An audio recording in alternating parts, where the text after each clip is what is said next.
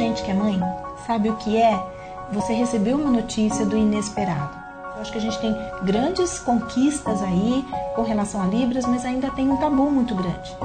Eu posso trazer a língua como outra forma de, de inclusão, de respeito, de diversidade e apresentar para trazer para a gente, para perto da gente, né? FONAC Kids compartilhamos informações sobre o universo da audição e alterações auditivas na criança. Se você está chegando aqui pela primeira vez, acione o alerta para receber nossas notificações. Quando a gente pensa na jornada da criança com uma perda auditiva, todo o nosso objetivo, todo o nosso trabalho é para que ela possa desenvolver a linguagem e a comunicação. Então, desde o momento do início do uso do aparelho auditivo, do caminho, da proposta e da utilização dos implantes cocleares para perdas maiores, todo o trabalho fonoaudiológico é no intuito de fazer com que a criança desenvolva a linguagem. E existem várias formas de desenvolver a linguagem. Um instrumento que pode atuar para o desenvolvimento como facilitador para o desenvolvimento da linguagem oral é o uso da Libras. E hoje nós estamos aqui com a fonoaudióloga, a professora doutora Silmara Levi. Silmara, que prazer ter você aqui hoje com a gente para falar um pouquinho sobre o uso da língua brasileira de sinais. Então, Sil, conta pra gente assim um pouquinho nessa proposta do uso da Libras, né? Acho que primeiro seria interessante identificar assim o que, que é a Libras. Todo mundo vê as pessoas utilizando o sinal, Uh, a gente sabe que nem sempre é uma linguagem universal, né? A prova disso é que tem a Libras. Então conta um pouquinho pra gente o que, que é a Libras. Então, em primeiro lugar, eu queria agradecer pelo convite e parabenizar a FONAC, porque eu acho que a gente precisa muito dessas conversas, desses bate-papos, que a gente possa ampliar o conhecimento, um, as expertises e as histórias de vida, que eu acho que a gente trabalha com história de vida. Então, a Libras é a língua brasileira de sinais e é a nossa segunda língua no Brasil. Então, eu considero assim um privilégio saber um pouco dessa língua. Gostaria de saber muito mais, ser mais proficiente dessa língua, uh, falta um pouco mais de tempo, não é uma língua fácil. Você fala assim, bom, então eu vou aprender em quanto tempo? É uma língua como qualquer outra que demanda tempo, demanda estudo e demanda troca de experiência com Uso, os né? adultos, né? com quem tiver a língua, né? Então isso que é muito importante a gente saber que é, não é uma coisa assim, ah, eu vou aprender um sinalzinho ou outro. Mas esse é um trabalho que a gente vem conversando bastante para ajudar bastante crianças que tenham uh, outros comprometimentos, que tenham a opção da língua de sinais como primeira língua. Então tem muita coisa que a língua de sinais pode de verdade ajudar e a gente aprender a respeitar cada vez mais. Isso. E como que acontece esse trabalho de desenvolvimento pensando na questão da terapia fonoaudiológica? Então, quando uma família chega nessa proposta, né, o que, que a gente falaria para ela para explicar o porquê do uso da Libras, como que a gente pode usar isso para a terapia do desenvolvimento de linguagem? Excelente pergunta, uh, Talita, porque eu fico pensando assim. Começa anteriormente com oferecer opções para essas famílias. Então, à medida em que eu ofereço, olha, existe a língua de sinais, seu filho é surdo e tem uma perda profunda, uma perda severa, uma das opções seria engajar, entrar realmente no mundo dos surdos e aprender a língua de sinais.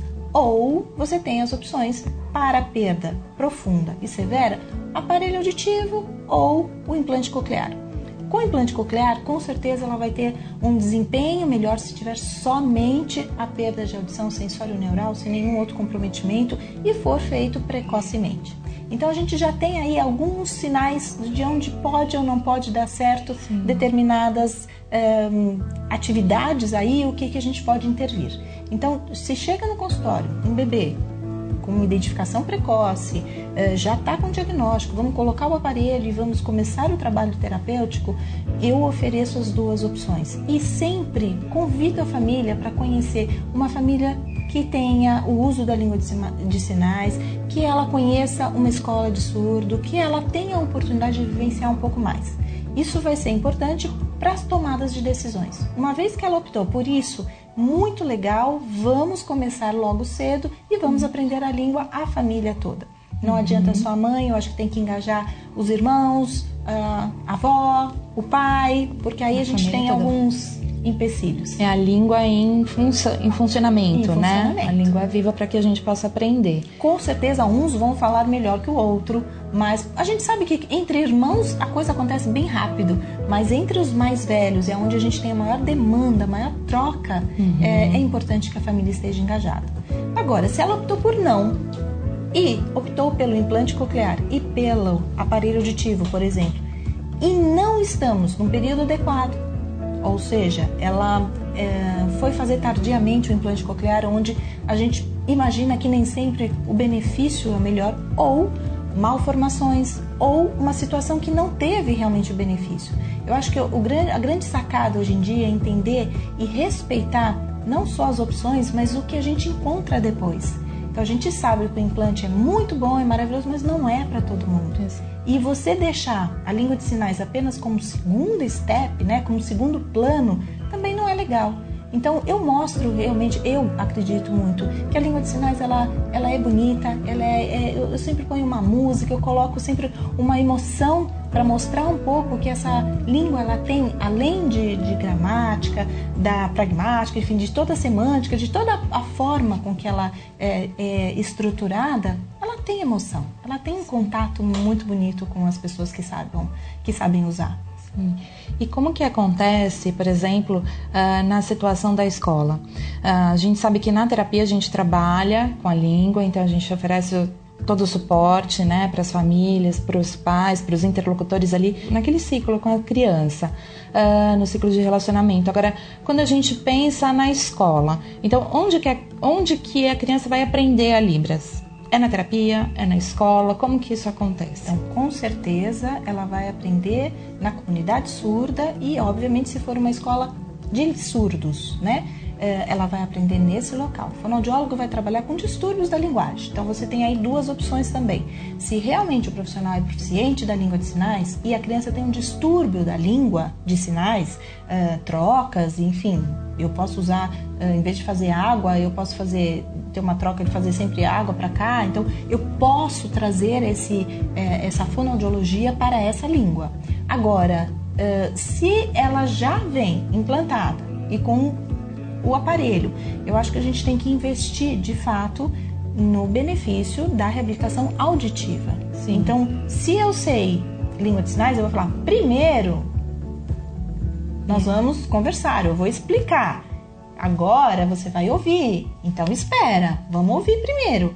Eu posso explicar a ordem da brincadeira para a criança em libras e depois fazer o trabalho auditivo. Então eu posso pôr dois objetos vamos supor, dentro do processo terapêutico, colocar dois objetos. Então eu vou falar, eu quero que você pegue para mim a banana. Então, sem ela ver, óbvio, eu estou trabalhando a estimulação auditiva. E aí depois ela não entendeu a banana. Eu uso as duas, eu estou usando um sanduíche aí de trocas de comunicação para poder perceber. Agora a gente tem essa história da escola que é importante a gente reforçar. Então nós não estamos num período tão bom assim e uh, temos algumas crianças que estão indo muito bem, que já estão oralizadas, que são implantadas, enfim, que chegam numa escola onde ah, é surdo, eles querem colocar um intérprete de Libras. Não faz sentido, eu não sei Libras. Ou o inverso. Você está numa escola, você tem a Libras, você precisa do intérprete e não tem. Então, o bom senso aí, eu acho que ainda precisamos caminhar muito, muitas trocas com o Ministério da Educação, muitas trocas com as próprias escolas, deixar de ter ser um tabu falar da questão da surdez e do que de fato essa criança precisa. O que vai fazer com que ela tenha um desempenho realmente de uma segunda língua que seja a língua escrita, por exemplo. Então, Exato. a gente precisa ajudar ainda muito. Então, a Libras ela pode funcionar como um facilitador tanto para o desenvolvimento do aspecto auditivo, da função auditiva, né? E também como um instrumento de inclusão para aquelas crianças que realmente fazem o uso dessa língua, né? A gente tem outros instrumentos aí de acesso também para as crianças que funcionam mais pela via auditivo, oral e tudo mais. É. Né? E desmistificar que a língua de sinais seria um, uma língua que que não é tão válida, né? A gente ainda escuta primeiro, primeira reação que eu ainda recebo de alguns pais, uh, eu posso até dizer que da maioria dos pais, quando vem o diagnóstico da surdez, um susto muito grande, a primeira coisa é assim, não, não quero que ele use o Libras. Mas por que, que você não quer? A gente usa sinais o tempo inteiro e ter uma estrutura dessa língua acabaria sendo um facilitador. Sim. De qualquer forma, eu acho que a gente tem que apresentar essa língua como, uma, como de fato ela é, uma língua rica, e se possível, essa família poder conhecer, e mesmo que a criança tenha optado, que a família tenha optado por ouvir, é, é possível trazer essa língua no meio. Hoje em dia a gente tem muitos lugares, por exemplo, tem o MIS, que tem um, um instrutor surdo que trabalha lá, que é muito legal. Então a gente está trabalhando com cultura, com arte, vamos apresentar isso de uma outra forma, sem ser aquela coisa, olha aqui, é a Libras, você precisa aprender porque você é surdo. Hum. Eu posso trazer a língua como outra forma de, de inclusão, de respeito, de diversidade e apresentar para trazer para a gente, para perto da gente, né? Ótimo. E o que é que a gente poderia deixar como recado para famílias que recebem esse diagnóstico, então que acabaram de descobrir que o filho tem um problema auditivo, né, com relação ao uso dessa abordagem? Então é difícil a gente passar esse recado porque só a gente que é mãe sabe o que é você receber uma notícia do inesperado. Então Exato. é muito simples chegar e falar assim, gente, eu acho lindo, tá? Olha, vem, não é por aí. Eu acho que a gente tem que ter esse acolhimento, trazer essa família para esse universo, primeiro, mostrando que tem solução e que vai dar tudo certo. Né? E esse vai dar tudo certo é porque a gente vai trocando experiências e vai trocando figurinhas, apresentando uma família, apresentando outra, deixando essa mãe conhecer de verdade esse universo que ninguém ensina pra gente. Olha, se seu filho nasce surdo, você vai fazer assim. Se seu filho nasce cego, você vai fazer assim. Então, é colocado né, um presente na mão que é tudo aquilo que eu queria, aquele bebê lindo, maravilhoso que eu quero mostrar tudo que eu sei, todo o meu amor, e eu travo. Então, deixar de, de, se comunicar e de mostrar todo esse amor, assim, a gente recebe assim, as mães chorando, chorando, assim, você tá passando amor, mas assim, vai passar. A lágrima vai escorrer. Eu sempre falo, chora na cama com seu marido. Naquele momento, vai pegar, porque ele, o que ele está te ouvindo, é, ele não está ouvindo nada, ele está sentindo, sentindo, ele está com você naquele momento para aquilo que você tem de melhor para dar para ele, que é o leite. Exato. Além do amor. É aquele Exato. momento, porque ali depois você vai acalmando. Então, o cuidado que a gente tem que ter de é, talvez quebrar um pouco o gelo porque as pessoas que de fato não conhecem, eu acho que a gente tem grandes conquistas aí com relação a Libras, mas ainda tem um tabu muito grande. Então, se a gente está falando de respeito, diversidade, inclusão, é trazer aí a língua como uma língua verdadeira, bonita e que ela precisa ser conhecida. Então, é muito legal hoje em dia você ver alguém fazendo uh, uma comunicação, mesmo que for, assim, não tão correta, mas a pessoa tentando se comunicar, do que antes falando assim, e agora? E agora? Então eu tenho visto mais as pessoas abertas para tentar arriscar a usar a língua é, do que deixando ela lá congelada como se fosse algo que não existisse. Em casa, né? Quando a gente pensa assim no relacionamento, quer seja entre irmãos, com os avós, com a família, enfim, como que deve acontecer? O que, que a gente tem de dúvida mais frequente e o que, que a gente poderia deixar de informação assim para pais com relação ao uso da língua de sinais em casa? É, o que eu fico pensando é assim: se a família já adquiriu proficiência suficiente para poder conversar com a criança, eu acho que ela pode e deve conversar em língua de sinais, porque essa foi a opção. A minha grande questão hoje em dia, assim, a criança vai para a escola, aprende a língua de sinais e a mãe não e chega em casa, a mãe trava. Aí ela fica só com a nomeação.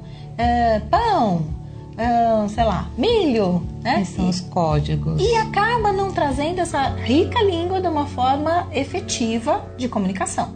Então, nesse momento, eu falo que tem que ser como a gente faz na terapia. Né? Eu posso falar e fazer o antigo chamado bimodalismo, vai acontecer porque você está pensando em português. Então, isso pode acontecer de uma forma mais natural para a mãe, é, não vai ser na sequência e na ordem da língua de sinais, mas ela pode se sentir mais à vontade e arriscar-se mais e, ao mesmo tempo, trabalhar a habilidade auditiva da criança. Garantir que ela está olhando para ela, que ela está explicando que ela tem entendido que a mãe quer, e aí juntos nós vamos trocando. E aí é legal, porque de repente a criança vai ensinar a mãe o tempo inteiro: não é assim, mãe, tá errado, é assado. Ela explica uma coisa e pronto. Ai, como a mamãe é burra, né? Não sabe fazer esse. Então pode ser uma brincadeira e uma troca de verdade. Bom, mamãe vai ensinar habilidades auditivas e vai falar, você vai repetir para mim e eu vou aprender em Libras. É muito legal quando a criança se sente empoderada de ensinar a mãe uma coisa diferente, já que ela tem o domínio, e a mãe absorver aquilo e fazer a troca, e aí passa a ser bem divertido em casa. E pensando hoje em escolas, que pensam no uso da, da Libras, do intérprete, como uma estratégia facilitadora para a inclusão. Né? O que, que a gente poderia deixar de informação para professores que podem estar assistindo esse vídeo? Então, eu acho que é legal ter duas coisas que para mim fica uma marca. É, o intérprete ele tem que ser sempre acessível para aquela criança que tem o acesso, mas isso não quer dizer que ela não tenha que usar o dispositivo se ela usa. Então, escolas, por favor, escutem, que a gente precisa que essa criança esteja com o aparelho, que essa criança esteja com o implante ligado e que é muito simples, é só pedir para o fonoaudiólogo, para as próprias empresas de aparelhos, elas sempre estão disponíveis para ir é, dar curso, ir formar, trocar figurinha.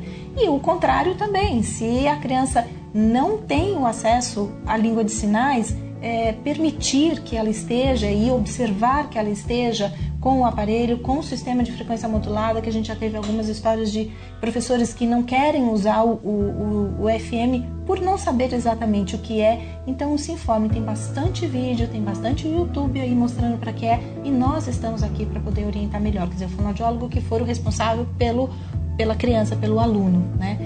E, e, eu acho que a gente tem que ter essa visão aí para trazer melhor o, o conhecimento e, e, o que o próprio paciente, o aluno precisa né, para se desenvolver. As habilidades auditivas precisam ser desenvolvidas de qualquer forma e é só por meio da fala que ele vai adquirir isso. Se a gente falar que é o surdo que vai ter só a escola de Libras, ele não vai ter todo esse acesso das habilidades auditivas que a gente quer. E a opção da família foi usar o implante, então, vai na fonoaudióloga para trabalhar essas habilidades auditivas. Então, é uma opção da família. A gente tem que respeitar, mas quando chega aqui, implantado com o aparelho, se eu não fizer o trabalho facilitador, que eu vou usar a língua como o intermédio de, dessa comunicação, Sim. mas se eu não fizer o trabalho de habilitação auditiva, melhor não, não precisa vir. E tudo bem, mas não precisa vir. Né? Fingir que eu estou fazendo, estou fazendo minha parte, ah, a criança não quer. Criança muito pequenininha, quem quer são os pais. São eles que dirigem essa trajetória. Que dirigem essa trajetória. Depois é lógico que a gente vê que eles tomam as asas aí, que eles tomam seus rumos, mas nesse momento o que eu preciso fazer? Quanto mais cedo eu conseguir investir, melhor. Okay. Sim, muito obrigada. É uma delícia conversar com você. Obrigada, pessoal. Obrigada.